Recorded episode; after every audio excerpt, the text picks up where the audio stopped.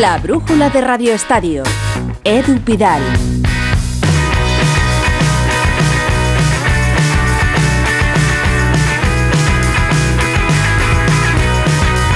Semana Santa, vacaciones para muchos de nuestros oyentes. Prudencia si vais ahora mismo en coche o vais a desplazaros en los próximos días. Vacaciones en los colegios, pero no hay descanso en la actualidad deportiva. De hecho, ha sido un lunes con mucha información y el primer día de una semana intensa, con las semifinales de la Copa del Rey, Atlético Sasuna mañana en San Mamés y el clásico en el Camp Nou el miércoles.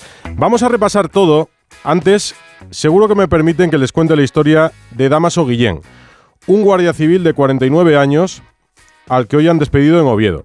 Este sábado se disputaba una prueba ciclista de categoría junior en Asturias, en el concejo de Pravia, ciclistas de 17 años. El pelotón circulaba por una carretera cortada al tráfico.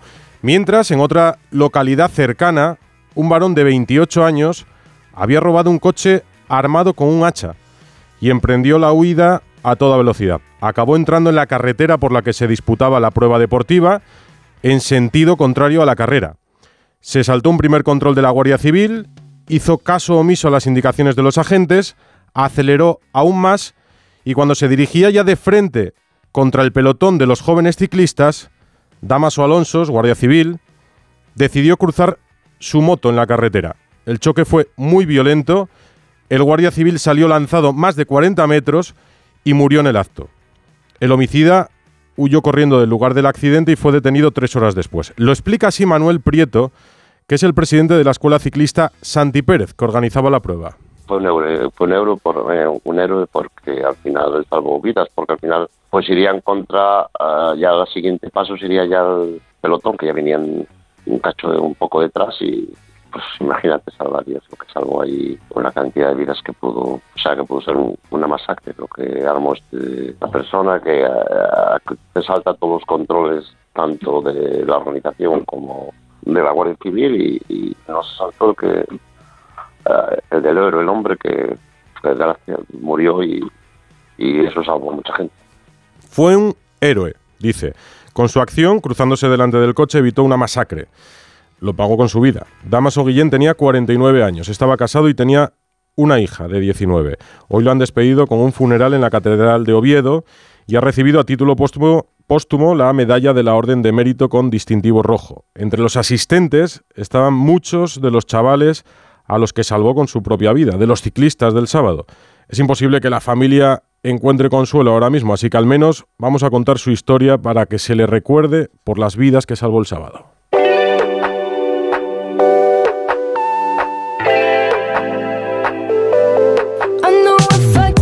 Y les decía que ha sido un lunes de mucha información. Fíjense, lo último de esta tarde es que el Barça ha pedido la dimisión de Javier Tebas por una noticia publicada por el diario La Vanguardia en la que se aseguraba que el presidente de la liga había presentado una prueba falsa, así lo dice en su portada cuatro columnas La Vanguardia, una prueba falsa a la Fiscalía para incriminar al club catalán. Cuéntanos, Alfredo Martínez, muy buenas. Muy buenas tardes. La Liga atribuyó a dos expresidentes del club relaciones con un investigado. Dice el artículo que ni esta parte, después de haber presentado unos eh, documentos la Liga de Fútbol Profesional por el llamado caso Soule, dice el presidente de la Liga, ni esta parte tiene mínimo especulativo alguno, ni el presidente ni el presente escrito supone el ejercicio de acusación concreta contra nadie. Pero atención, porque aquí está la madre del cordero. Consideramos que los nombres y apellidos consignados en la nota manuscrita pueden coincidir con los nombres y o apellidos de determinados exdirectivos del Barcelona. En la cita estaba Román, Román Gómez Pontier, el abogado del Barcelona, estaba un señor Rosell, estaba un tal Josep María, y eso quiso hacer ver la Liga de Fútbol Profesional que podía tener que ver con el llamado caso Negreira. Pues bien, el Fútbol Club Barcelona esta tarde ha hecho público un comunicado ante la información grave aparecida en las páginas de La Vanguardia. El Barcelona, ante este acoso en el que han participado un puñado de medios, ha dicho que no es la primera vez que el presidente de la Liga utiliza toda su maquinaria mediática para dinamitar al Barcelona, pero al margen de sus habituales sinsentidos, nunca podríamos haber imaginado que hubiera pretendido incriminar a nuestro club con pruebas falsas.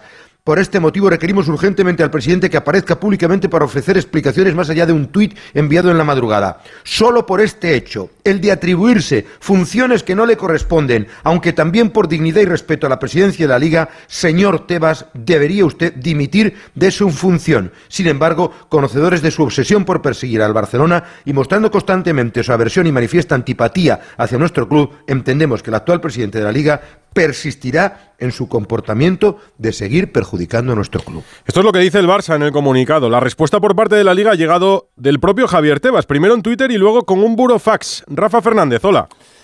Sí, hola Edu, ¿qué tal? Sí, un burofax eh, remitido por el presidente eh, al que ha tenido acceso Onda Cero y en el que exige una rectificación a los compañeros de la vanguardia porque considera que la información es errónea e incluye afirmaciones tergiversadas que perjudican gravemente su honor y reputación, así como la imagen de la Liga Nacional de Fútbol Profesional. Hace especial hincapié el burofax en el titular de la noticia. Tebas aportó a la Fiscalía una prueba falsa contra el Barcelona, algo que según el presidente de la Liga se desmiente en el escrito que fundamenta esa afirmación, ese titular. Según Tebas, lo que aportó a la Liga, lo que aportó la Liga fueron documentos del caso Soule, como decía Alfredo, y que fueron acompañados por una aclaración de que esos documentos no eran ninguna acusación contra nadie. Vamos a ver cómo termina todo esto, pero la Liga ha dado a los compañeros tres días de plazo para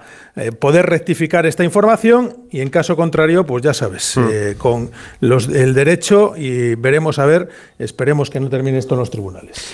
Por la mañana el Barça también ocupó gran parte de la información a raíz de la entrevista que concedió Alexander Ceferín, presidente de UEFA, en un diario esloveno. ¿Qué decía este Rodríguez? Si hace unos días era el presidente de FIFA, Jan Infantino, el que expresaba su preocupación por los detalles revelados del caso Negreira, Hoy es el presidente UEFA, Alexander Zeferin, el que se manifiesta escandalizado por un asunto que, en su opinión, es uno de los más graves que ha visto en el fútbol. Lo ha dicho en una entrevista concedida a un medio esloveno en el que ha recordado que el caso habrá prescrito para la Liga Española, pero no para UEFA y podría tener consecuencias para el Barcelona. Ceferín admite también que aún no conoce el tema en profundidad, pero que ya está en manos de un comité disciplinario independiente. Y es que el pasado 23 de abril, la Comisión de Ética y Disciplina de la UEFA anunció la puesta en marcha de una investigación contra el Barcelona por los pagos realizados al que fuera vicepresidente del Comité Técnico de Árbitros, Enrique Negreira, por valor de 7 millones de euros entre 2001 y 2018. En España el caso está en manos de la justicia ordinaria. Es la Fiscalía Anticorrupción la que investiga el asunto y ha presentado denuncia contra los expresidentes del Barça, Rosell y Bartomeu, por los presuntos delitos de corrupción en los negocios en el ámbito deportivo, administración desleal, apropiación indebida y falsedad en documento mercantil. En el ámbito deportivo, efectivamente, el caso ha prescrito, como insiste, en recordar el presidente de la Liga, Javier Tebas. Es lo que ha dicho Ceferín, lo que parece, me parece a mí es un anuncio, un anuncio navegantes y en el horizonte está la posible sanción al Barça, una prohibición de competir en Europa la próxima temporada. ¿Cómo ha recibido el Barça, cómo se ha recibido en Camp Barça las palabras de Ceferín, Alfredo? No, hay una valoración concreta de este mm. tema, evidentemente hay mucha preocupación, pero de momento el club pretende tener prudencia y tranquilidad. Las relaciones con Ceferín no son buenas, Dentro de puertas afuera el club está tranquilo, dice que no creen que haya una sanción, aunque hay rumores que apuntan de uno a tres años mm. y de momento lo que no hay es una valoración porque no quieren todavía enquistar más las malas, muy malas relaciones que tiene el Barcelona con el presidente de la UEFA, que por cierto dice no querer entrar a valorar y prejuzga absolutamente nada. Eso es verdad. Esto es un lunes en el que la actualidad ha ido tapando uno de los grandes temas del fin de semana, pero del que no se dejará de hablar, entiendo que de aquí el verano. La posible vuelta de Leo Messi. Es un sueño alimentado por el propio Laporta ante su junta directiva y el director de Radio Estadio que se pasa por aquí cada lunes. No sé si lo ve posible o no. Edu García, buenas. Edu, ¿qué tal? Buenas tardes. Si hace mes y medio era una quimera ese regreso, en estos días los elementos nuevos son que Laporta y su entorno buscan el perdón de los Messi y que Leo se ha dado cuenta de que París bien vale una misa pero no una Champions. El argentino cumple años y ciclos, pero hay algo que no le envejece, el instinto competitivo y el gen ganador. No podemos descartar que añore el Barça, aunque se marchó asqueado y que ahora no está en los despachos Bartomeo y encima en el banquillo está su amigo Xavi, su casa, sus rutinas y el come-come de sus hijos que seguro también ejercen de martillo pilón en un hipotético retorno. Estos detalles cuentan, es cierto, pero son detalles. Lo más relevante es que la entidad sigue teniendo dificultades financieras serias y que la liga y su ley impiden triquiñuelas para justificar una operación como esta. Podrán restablecer la concordia y que el jugador vuelva a tener ese estatus de mito que nunca debió perder, pero verle otra vez de corto, liderando y siendo remunerado como merece, es ahora harto imposible. Además, hay más de un culé y más de dos que consideran la etapa terminada por la edad y por esa necesidad de futuro que todos tenemos. Hay más inconvenientes que ventajas, pero Laporta es un mago. Más tamariz que Copperfield, pero mago.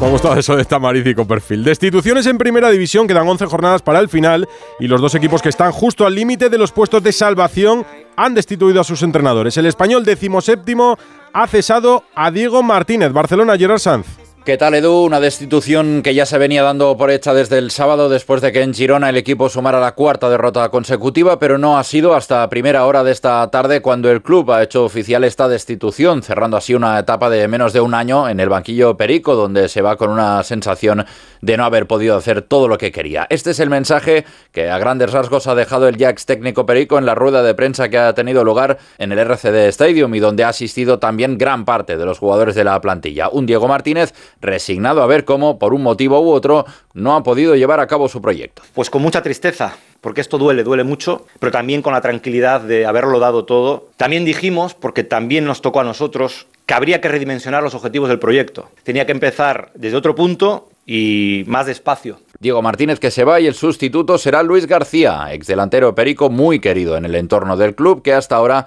estaba entrenando al RSC Internacional de Tercera Federación. Al asturiano le llega pues la oportunidad con la que siempre ha dicho que ha soñado, aunque seguramente no sea en la mejor de las situaciones, con el equipo con cuatro derrotas seguidas y con la posibilidad de entrar esta noche en descenso cuando apenas faltan 11 jornadas para poner punto y final a la temporada. No lo tendrá nada fácil Luis García. Y el Valladolid ha echado a Pacheta, Valladolid, Héctor Rodríguez. Hola Edu, muy buenas tardes. Buenas. El pasado martes, hace menos de una semana, David Espinar, portavoz oficial del Real Valladolid, ratificaba en su cargo a Pacheta y mostraba la total confianza de la directiva en el técnico de Salas de los Infantes. Pues bien, la goleada, el 6 a 0 y sobre todo la imagen ofrecida por el Real Valladolid en el Estadio Santiago Bernabéu han provocado que la directiva tome la determinación de destituir al técnico que devolvió al Real Valladolid a Primera División y que a estas alturas de la temporada todavía le mantenía con un punto por encima de los puestos de descenso de categoría.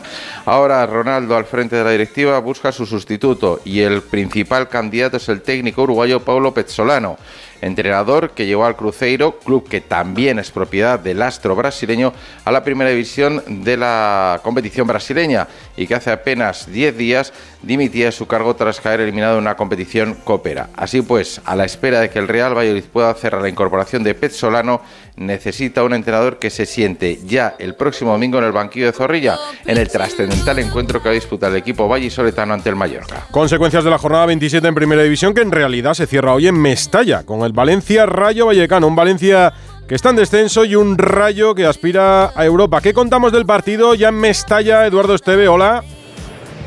¿Qué tal, Edu? Buenas tardes. Bueno, el Valencia podría salir hoy del descenso si consigue la victoria, incluso encaramarse hasta la decimoquinta posición.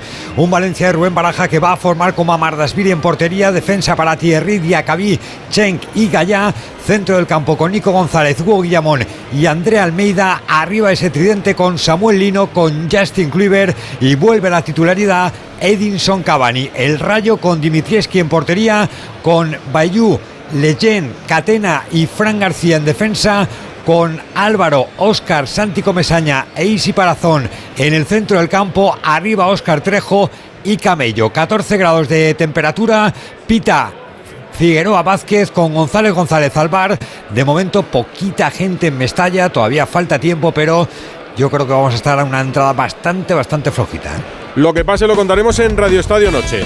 Y ahora, un consejo. ¿Has revisado el estado de tus neumáticos? Hazlo ahora. Pide cita en tu taller First Stop más cercano. Monta neumáticos Bristol y llévate hasta 120 euros para tus compras o carburante. Además, sorteamos cada día una suscripción gratis a Eurosport. Viaja seguro al mejor precio con Bristol. Recuerda, solo en la red de talleres First Stop. Promoción válida hasta el 7 de mayo. Más información en firststop.es. Dos cositas. La primera, una motera conoce la ciudad como la palma de su mano. La segunda, una mutuera siempre paga menos. Vente a la mutua con tu seguro de moto y te bajamos su precio sea cual sea. Llama al 91 555 5555. 91 555 5555. Por esta y muchas cosas más, vente a la mutua. Condiciones en mutua.es. La energía que necesita tu coche para llevar a tus hijos al cole. Y la que necesitas para hacerles el desayuno en casa. Conectadas para ahorrar y hacer tu vida más fácil. Contrata la energía de tu casa con Repsol y ahorra desde 5 hasta 20 céntimos por litro en tus repostajes pagando con Wilet. Esto es conectar energías. Más información en Repsol.es o en el 900 102 002. Cuando estás unos días de vacaciones con la familia, es lógico y normal que te preocupe esto. Vengo una semana a la playa para desconectar, pero estaría mucho más tranquila si hubiera conectado una alarma en mi casa. Pues eso te lo arregla Securitas Direct, porque su alarma cuenta con detección anticipada para descubrir al intruso antes de que entre. Y si pasa algo, responden en 20 segundos, avisando a la policía, porque tú sabes lo que te preocupa y ellos saben cómo solucionarlo. Llama ahora al 900-272-272 o entra en securitasdirect.es.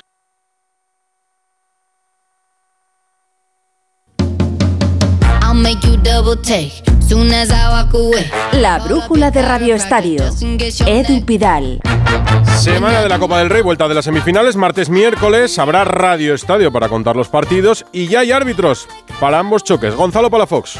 Hola Edu, ¿qué tal? Muy buenas. Bueno, Buenas. pues el alicantino Juan Martínez Munuera va a ser el encargado de dirigir el clásico del miércoles en el Camp Nou y el madrileño del Cerro Grande va a arbitrar mañana el Atlético Osasuna en San Mamés de Juan Martínez Munuera.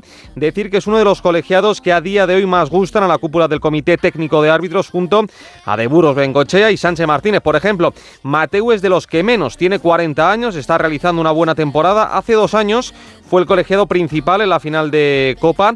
Su última actuación con el Real Madrid de por medio fue en Vallecas, donde se dejó ayudar por el VAR en dos penaltis y no consideró de agresión la acción de Bayú con Vinicius. En cambio, con el Barça, su último encuentro fue en el Camp Nou ante el Athletic Club de Bilbao en un choque con muy poca polémica.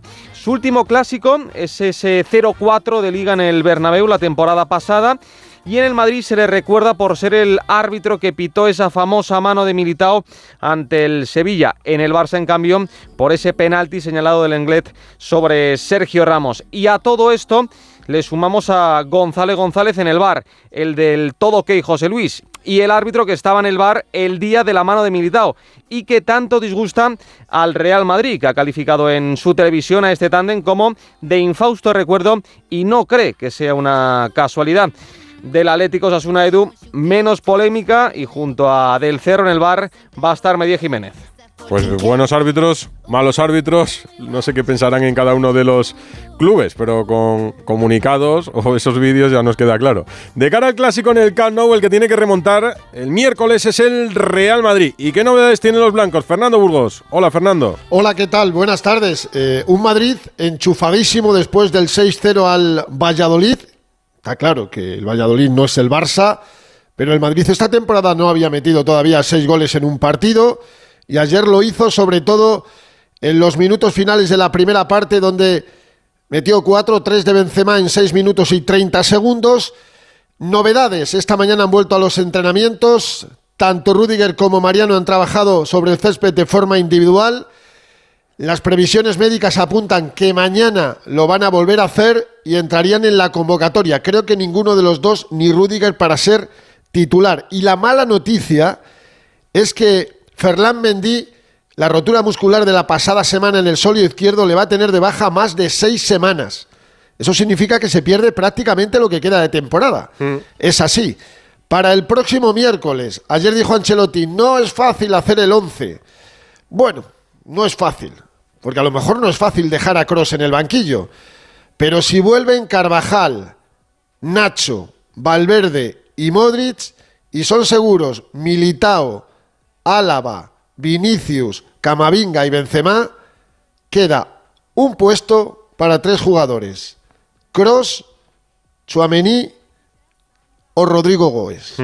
Uno de esos tres sería el undécimo en un equipo que sonaría así con Courtois, Carvajal, Militao, Álava, Nacho, Camavinga, Modric, el undécimo, Fede Valverde, Vinicius y Benzema. ¿Jugará Valverde de extremo o le dejará en medio campo para meter a Rodrigo Goes? Ayer dejó claro Ancelotti que el partido a lo mejor no es solo de 90 minutos y hay que ir a la prórroga. Y los planes B siempre le funcionan al técnico italiano. Ya lo vimos la temporada pasada en la Champions. Mañana, último entrenamiento a partir de las 11 en Valdebebas, después la rueda de prensa de Carlo Ancelotti y el miércoles 11 de la mañana viaje a la ciudad condal. A esta hora de este lunes te digo que Florentino vuelve a no viajar, pero vamos a esperar hasta el miércoles por la mañana.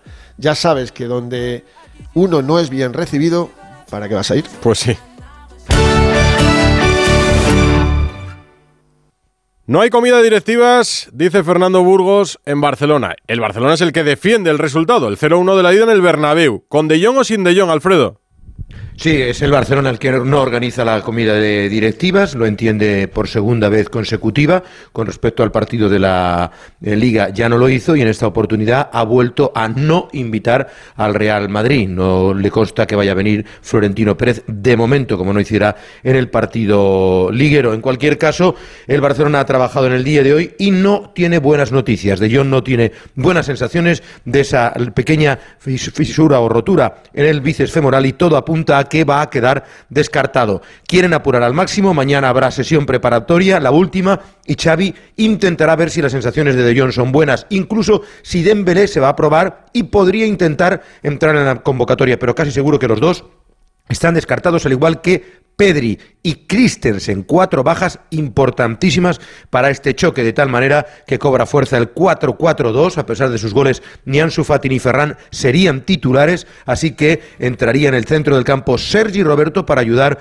a los Gavi, Kessie y Busquets, arriba quedarían Rafinha y Lewandowski, y en defensa todo apunta a que Araujo, como siempre, va al lateral derecho, Cundé con Marcos Alonso, que ya probó el otro día en el partido de Elche como central izquierdo, y en la banda entraría Alejandro Valde, que descansó el otro día. Con Ter Stegen en la puerta, sería el once titular del Barcelona en este clasiquísimo que va a reventar todas las expectativas. Las entradas son más baratas que en la Liga, se vendieron todas absolutamente, lleno de 95.000 espectadores e incluso ya está funcionando la reventa para un partido que puede seguir manteniendo la tradición del Barcelona. Cuatro victorias de cinco partidos este año en los clásicos. Gran clásico, a las 9 de la noche el miércoles, pero mañana hay partido en San Mamés. El Atleti busca remontar el 1-0 de la ida en Pamplona y cómo llegan los Leones, Gorcacitores. Hola Edu, un Atleti que confía en la remontada, pese al último encuentro en el que se quedó a cero ante el Getafe el sábado en Samamés. Los rojiblancos afrontan su cuarta semifinal de Copa consecutiva y buscan una tercera final en las cuatro últimas temporadas. En esta ocasión, Samamés dictará sentencia. Las tres anteriores semifinales, los rojiblancos jugaron la vuelta a domicilio. En el vestuario del Atlético hay ilusión por la remontada y Valverde advierte que es ya un partido definitivo y que solo se puede ir a por la victoria desde el principio. Es definitivo, tenemos que ir a intentar ganarlo desde el inicio, no cuando ya queden cinco minutos, no, es que teníamos que ganar. tenemos que intentar ganarlo desde el principio, sobre todo porque vamos perdiendo y tenemos que remontar. Y desde luego, pues bueno, hay que jugar con todo, con el ambiente, con el corazón, con la cabeza. Supongo que ellos estarán pensando lo mismo. Eh, hay mucho en juego y en esos casos pues el, saber eh, manejar la presión de una semifinal pues, pues cuenta mucho. Y sobre todo en, las dinámicas del partido porque al final en un partido 90 minutos hay muchas cuestiones que hay que ir asimilando. En situaciones anímicas que se van dando durante el partido y entonces hay que intentar superarlas. Las que te van mal y alargar las que te van bien se ha colgado el cartel de no hay billetes en las taquillas de San Mamés, que puede registrar su mayor entrada histórica por encima de los 50.000 espectadores. En las dos anteriores citas ante los navarros, los rojiblancos se quedaron sin marcar, pero en Bilbao todo el mundo confía en la remontada para alcanzar una nueva final de Copa, la competición fetiche del Atlético y su afición. ¿Y qué contamos de Osasuna, Javier Saralegui? Buenas tardes, Edu. Llegó Barrasate, se lleva 23 convocados, todos los disponibles, incluyendo tercer portero del Promesas y también en defensa Diego Moreno y a los lesionados Chimi Ávila, que es muy difícil que entre en la convocatoria, y Rubén Peña, que puede que sí, pero quiere que esos jugadores hagan piña para un partido que desde luego va a ser histórico. Llegó Barrasate quiere que su equipo tenga ratos de dominio en San Mamés, que no se vea sometido a los 90 minutos por un Atlético que sabe que va a jugar diferente a la ida, por cuanto ahora sí se pueden y deben tomar riesgos según cómo vaya el partido. Y tiene muy claro también que no va a ir a defender el 0-0. Es que no podemos salir mañana a cruzar los dedos y que corra rápido el reloj, ¿no? No, tenemos que hacer muchas cosas, ¿no? Tenemos que merecernos estar en la final, no podemos solo esperar a, ver si tenemos suerte, a ver si ellos no están bien, no. Tenemos que mostrar una gran versión de Osasuna, tenemos que merecernos el, el jugar esa, esa final que tanto anhelamos, ¿no? Ese resultado le serviría tras el gol marcado por Abde en el estadio del Sadar. Casi 600 rojillos acompañarán desde la zona visitante al equipo en un partido que va a ser histórico para el club rojillo. Alguna más de fútbol. En Sevilla estaban muy pendientes del debut de José Luis Mendilíbar y lo hizo con victoria en Cádiz. Carlos Hidalgo. Buenas tardes, satisfacción en la afición y en el Consejo por el estreno de Mendilibar con victoria.